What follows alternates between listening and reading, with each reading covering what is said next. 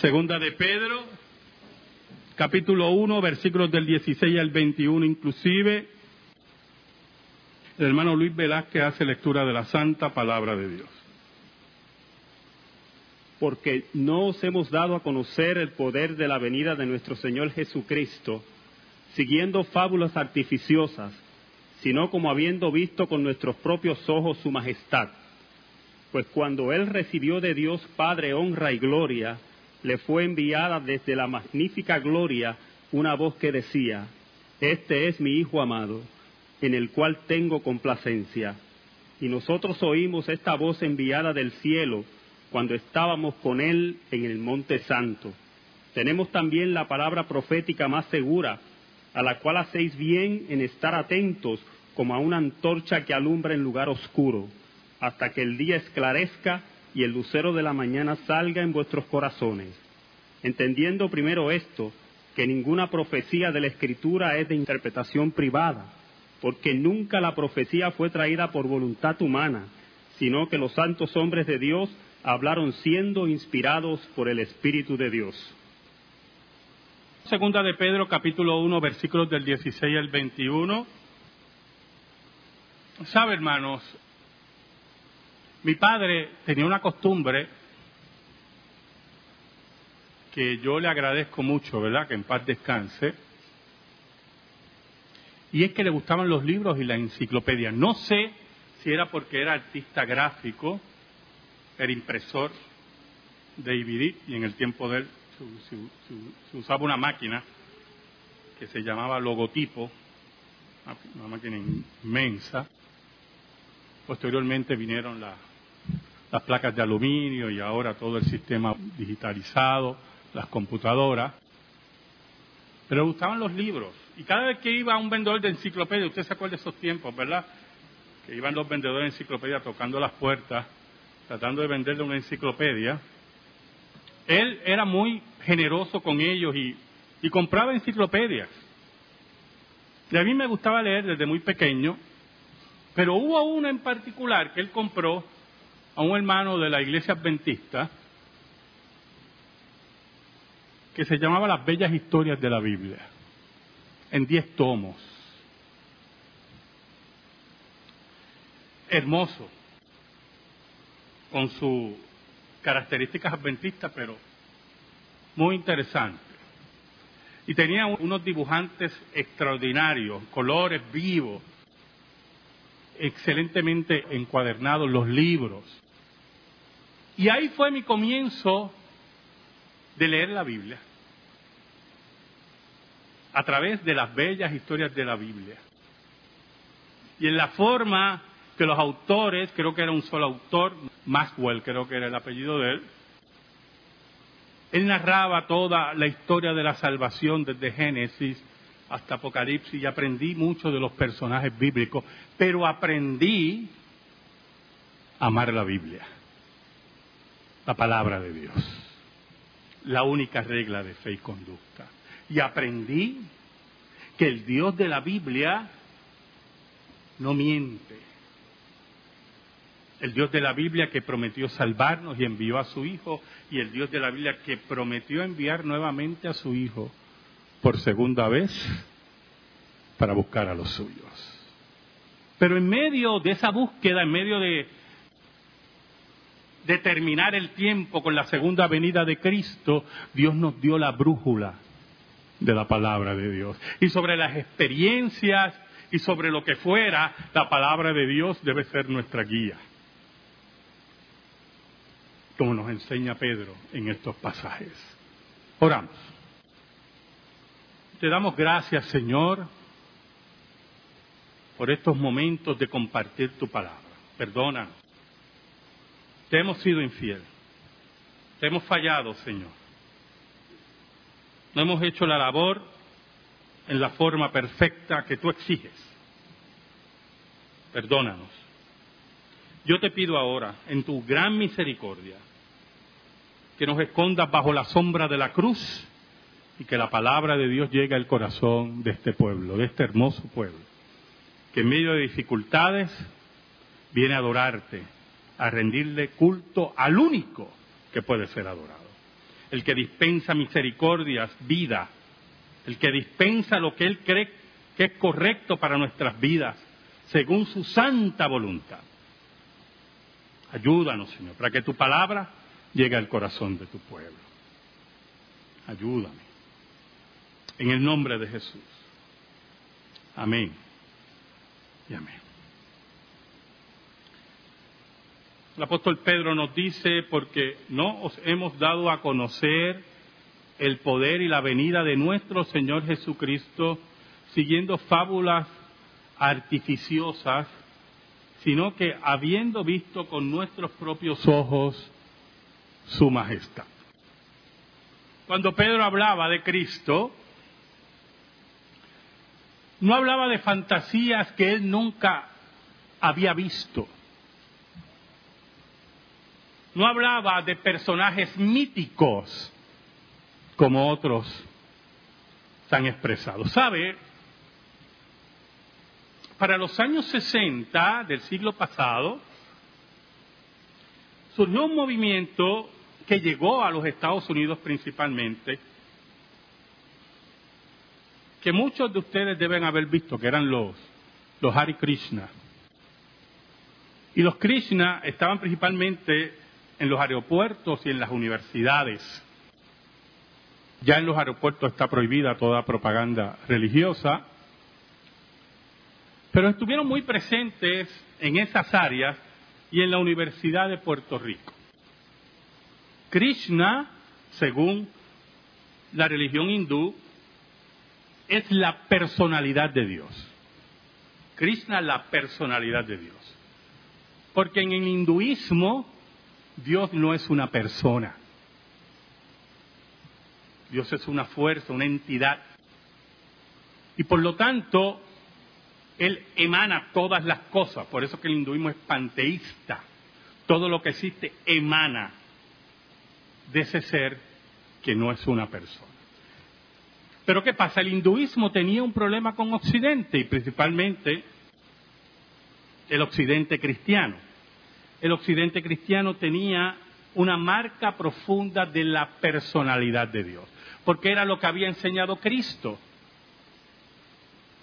porque es la realidad de la revelación judeo-cristiana. Dios es una persona y transmite y crea personas para que podamos comunicarnos con Él, para que tengamos una relación personal con Él. Por lo tanto, cuando llegaron los devotos de Krishna, insistieron en la personalidad de Dios en esa entidad que se llama Krishna. Había un solo problemita. Krishna era una fábula. No hay registros históricos de la existencia de Krishna. Es como creer en caperucita roja. Es como creer si existiera el hombre lobo, aunque hay muchos hombres lobos por ahí, pero el hombre lobo de Hollywood. Es como creer en la existencia de Drácula. Krishna no tiene base histórica, pertenece a las fábulas de los Vedas todas esas fábulas mágicas y de cuentos de la tradición de los Vedas. No hay una base histórica. Cuando Pedro habla, Pedro dice, mire, yo no vengo con fábulas, no vengo con personajes míticos, yo vi a Jesús, yo caminé con Jesús. No vengo con fábulas artificiosas, como dice Reina Valera del 60, sino como habiendo visto con nuestros propios ojos su majestad. Pero lo interesante de ese detalle es que tampoco es una experiencia mística, escuche bien, de dudosa realización. Porque si seguimos leyendo, el versículo 17 nos dice, pues cuando él recibió de Dios Padre honra y gloria, le fue enviada de la magnífica gloria una voz que decía, este es mi Hijo amado en cual tengo complacencia. Y Pedro está hablando del momento de la transfiguración de Cristo, que él estaba presente y oyó la voz de Dios. Y, el gozo de él fue tan grande, hermano, tan grande cuando vio a Cristo transfigurado, que dice la Biblia que Pedro dijo, mire, mire, vamos a quedarnos aquí. No vamos a bajar para qué Vamos a quedarnos aquí. Porque la realidad de ver a Cristo glorificado, la realidad de la gloria de Dios, marcó la vida de Pedro. Por eso en el versículo 17 dice, pues cuando él recibió del Padre honra y gloria que le fue enviada desde la magnífica gloria, una vez que decía, este es mi Hijo amado en cual tengo complacencia, no solamente vio la gloria, sino también oyó la voz de Dios. Y añade en el versículo 18, y nosotros, porque estaba con él, Juan y Jacobo. Él no estaba solo habían otros testigos. Y dice, y nosotros oímos esta voz enviada del cielo cuando estábamos con él en el monte santo. Mire qué experiencia tremenda tuvo Pedro. Yo estoy hablando de la venida de este Cristo. Yo fui testigo de la gloria de Cristo. Yo no estaba solo. No estoy hablando de fantasía, de personajes míticos como Hércules o de dioses paganos que toman forma humana. Estoy hablando de Dios mismo hecho carne. Oiga, y Pedro podía quedarse con esa experiencia y abrazarla. ¿Y, y, quién podría negarle, decirle, Pedro, pero ¿por qué? No, no, él podía quedarse con eso. Bueno, que en el evento, vuelvo a repetirle, él quería quedarse allí. ¿Sabe? Yo le conté una vez una historia a ustedes de mi barbero, de su hermanita cuando murió. Y mi barbero, que es creyente, un gran creyente, aunque no necesita usted tener un barbero creyente, yo, el que me tocó a mí creyente. Oiga, él me dijo, pastor, un hombre ya de 75 años, yo hubiera querido morir con mi hermana. Y yo le dije, ¿por qué tú querías morir con tu hermana? Le pregunto. ¿Por qué tú querías morir con tu hermana? Y él me dice, esta vida ha sido tan dura que hubiera preferido morir con mi hermana. Y hace poco vino de sus vacaciones, él no cogía vacaciones hace 30 años. Se fue a Canadá, fue a Nueva York, principalmente Nueva York, que es tan maravilloso para mí. Oiga, y le pregunto cómo le fue todo. Dice, no, tuvo tremendo todo. Y en medio de la conversación, volvimos a hablar de la vida. Y él me afirmaba que si no hubiera sido por Cristo, sabría dónde él estuviera. Pedro, que tuvo experiencias más grandes que nosotros, que caminó con Dios en la tierra, con Cristo, de la mano, que vio su gloria, habla de esta maravilla, pero mire lo que dice el versículo 19. Mire qué interesante. Tenemos también la palabra profética más segura, a la cual hacéis bien en estar atentos como a una antorcha que alumbra en lugar oscuro hasta que el día esclarezca y el lucero de la mañana salga en vuestros corazones.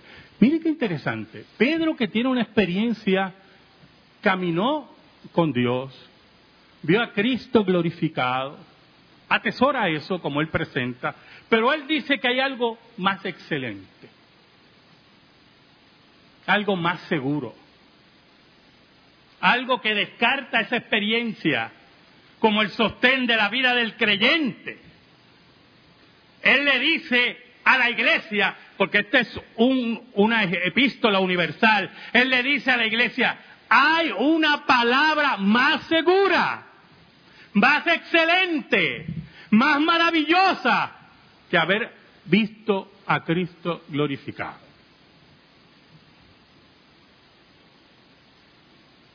Y es la palabra profética, la palabra de Dios. Esa palabra que describe Pedro como una antorcha que alumbra en lugar oscuro. Oiga, qué interesante. Pedro pudo haber dicho, mire, a mí me alumbra mi experiencia con Cristo. Como yo he oído gente decir, decir, sí, yo sé que eso dice la vida, pero yo tuve una experiencia. Como que su experiencia fuera mayor que la escritura. Pero Pedro dice lo contrario. Tenemos algo más seguro. Tenemos algo que es la antorcha que alumbra en medio de la oscuridad esperando, mire qué interesante, esta palabra es que la que nos va a guiar, esperando ese día que esclarezca y el lucero de la mañana salga en vuestros corazones. Esperando esa experiencia de la segunda venida de Cristo, la palabra de Dios nos guía, la palabra de Dios es la antorcha, la palabra de Dios es el faro en medio de las tinieblas.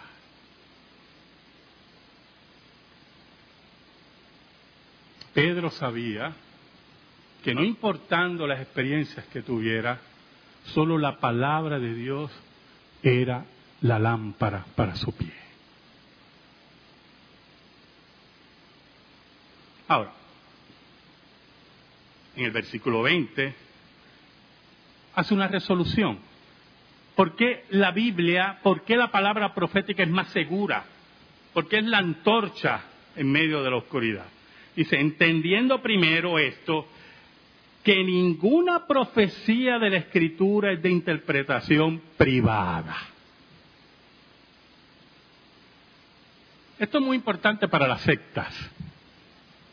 Cuando usted oye a alguien decir que tiene una interpretación de la Biblia que nadie ha creído en dos mil años, eso es una interpretación privada que tiene una visión que nadie ha visto en dos mil años, eso es una interpretación privada. Que tiene la llave para abrir la escritura. En el siglo XIX se fundó una secta que yo he hablado con ustedes, que se llama la ciencia cristiana. Y la fundadora, Mary Baker Eddy, no creía en la enfermedad, aunque murió de una enfermedad. No creía en el pecado, aunque era pecadora. No creía que a los cristianos le, pasara nada malo, aunque miles de cristianos mueren todos los años en martirio. Pero ella escribió un libro que se llamaba Ciencia y Salud con clave a las escrituras. Así se llama el libro. Mire qué cosa. Por dos mil años nadie tuvo la clave de las escrituras hasta que llegó Mary Baker Eddy. Y entonces la soberbia es tal que le pone a su libro Ciencia y Salud con clave, la clave, la llave a las escrituras. Y como yo le he explicado a ustedes, por lo menos los que vienen los jueves, cuando usted va a una iglesia de ciencia cristiana, todas las iglesias de ciencia cristiana tienen un salón de lectura, todas al público, abiertas al público. Y usted entra en ese salón de lectura y en todas las mesas va a haber una Biblia y el libro de Mary Baker Eddy. Porque es la clave de las escrituras. Y la única forma que usted tiene para interpretar la escritura es con el libro de Mary Baker Eddy. Pero Pedro nos dice, el apóstol Pedro, que es el que a mí me importa, ¿oyó? el que caminó con Cristo. No me interesa la demencia de nadie en el siglo XIX que se crea la clave de las escrituras. Me interesa la cordura de Pedro, que guiado por el Espíritu de Dios para redactar, ser parte de los redactores del Nuevo Testamento.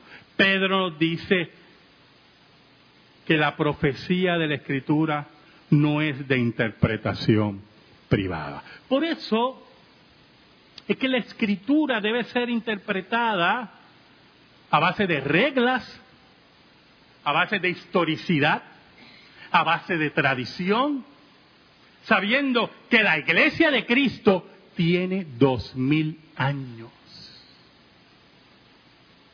Tiene mártires, teólogos, pensadores, que se acercan al texto con respeto, recogiendo de la savia que se ha regado por el mundo por el Espíritu de Dios. ¿Y por qué no puede ser de interpretación privada? El versículo 21, el apóstol Pedro nos explica. Porque nunca la profecía, mire cómo dice, nunca. Esa afirmación absoluta de Pedro, determinante, dice, nunca la profecía, nunca la palabra de Dios, nunca Nunca, es nunca. Nunca la profecía fue traída por voluntad humana. No hay nada en la escritura que esté fuera del propósito de Dios. No hay nada en la escritura que hierre y afecte la doctrina de Dios. Pueden haber opiniones personales en la escritura, que Dios las permite, las promulga para que seamos críticos de ellas. Por ejemplo, Gamaliel que le dice a los judíos que querían destruir al cristianismo y le decía, mire, no combatan a esta gente, porque si el movimiento es de Dios, nadie lo podrá destruir. Pero si no es de Dios, va a desaparecer. Pero el problema es, con esa opinión de Gamaliel, es que eso tampoco es determinante.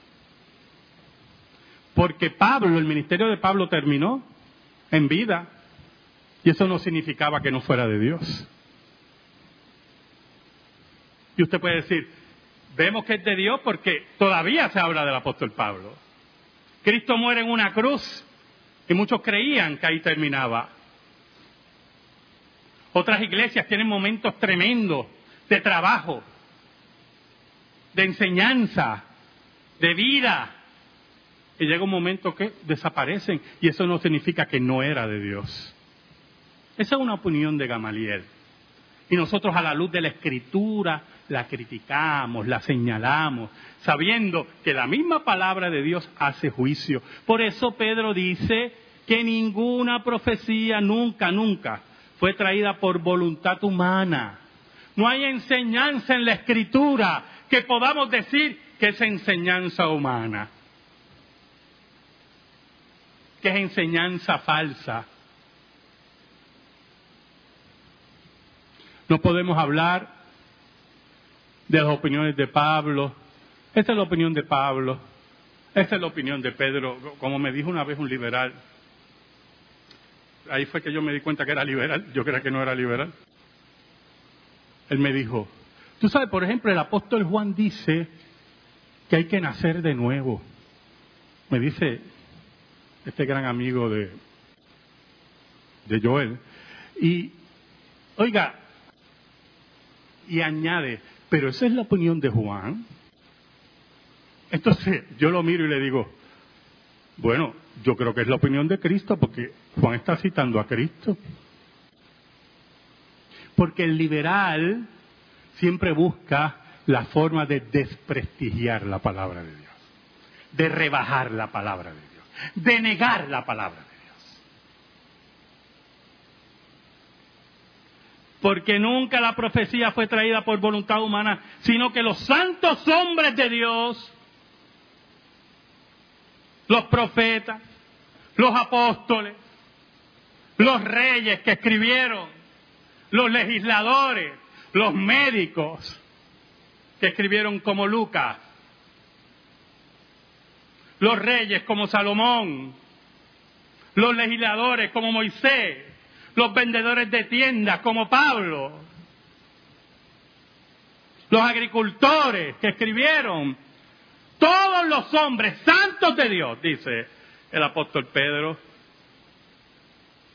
hablaron siendo inspirados por el Espíritu Santo.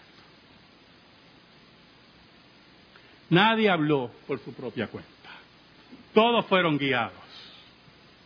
Todos abrazaron a Dios. Todos se rindieron a Dios. Y no exportando sus experiencias, había algo más profundo, que era transmitir la palabra de Dios, que era lo que quemaba Jeremías, quemaba Isaías, y lo transmitían y lo expresaban. Esta es la palabra de Dios. Sabían que tenían que cumplir su labor. Y Pedro teniendo todas esas experiencias, ven la palabra de Dios, la antorcha en medio de la oscuridad. ¿Por qué exhortamos, hermanos, a que nuestra vida cristiana, como manda la Escritura, oremos y leamos la palabra de Dios? Porque es nuestra antorcha. Porque en medio de las dificultades ella nos guía. En medio del dolor ella nos consuela. Pero si la palabra de Dios no es nuestra antorcha, vamos a buscar experiencias que el mismo Pedro tuvo mayores y él consideró que la palabra estaba sobre esa experiencia. Y cuando no encontremos esas experiencias, llega a nuestra vida la depresión, el juicio, el decano, y nos rendimos. Pedro nos invita no a rendirnos en la batalla, sino a rendirnos ante la palabra de Dios. Que la palabra de Dios, hermano, sea sembrada en sus vidas, que sea sembrada en mi vida, y que sea como dice el apóstol Pedro, antorcha en medio de la oscuridad. Amén. Gracias te damos, Señor. Y te pedimos, Señor, en el nombre de Jesús, que esa palabra sea atesorada en nuestra vida y en nuestro corazón. Por Cristo Jesús. Amén. Amén. Estamos en silencio, hermano, en meditación.